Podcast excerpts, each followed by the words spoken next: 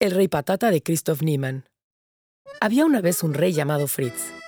Un día, se enteró de que había una planta maravillosa que provenía de América del Sur, la patata.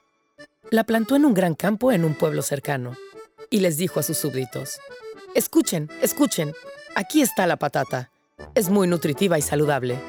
Sin embargo, a la gente no le gustaba que le dijeran lo que tenía que comer. El rey se enojó.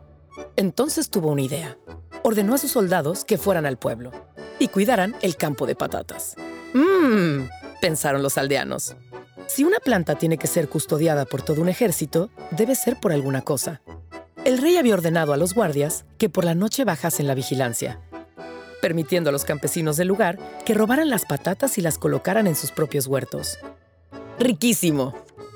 El cultivo de la patata prosperó y se convirtió en un alimento básico de la cocina local desde entonces. La historia puede que sea solo un mito, pero hasta el día de hoy, la gente conmemora al rey Fritz colocando patatas en su lápida. Toma y lee.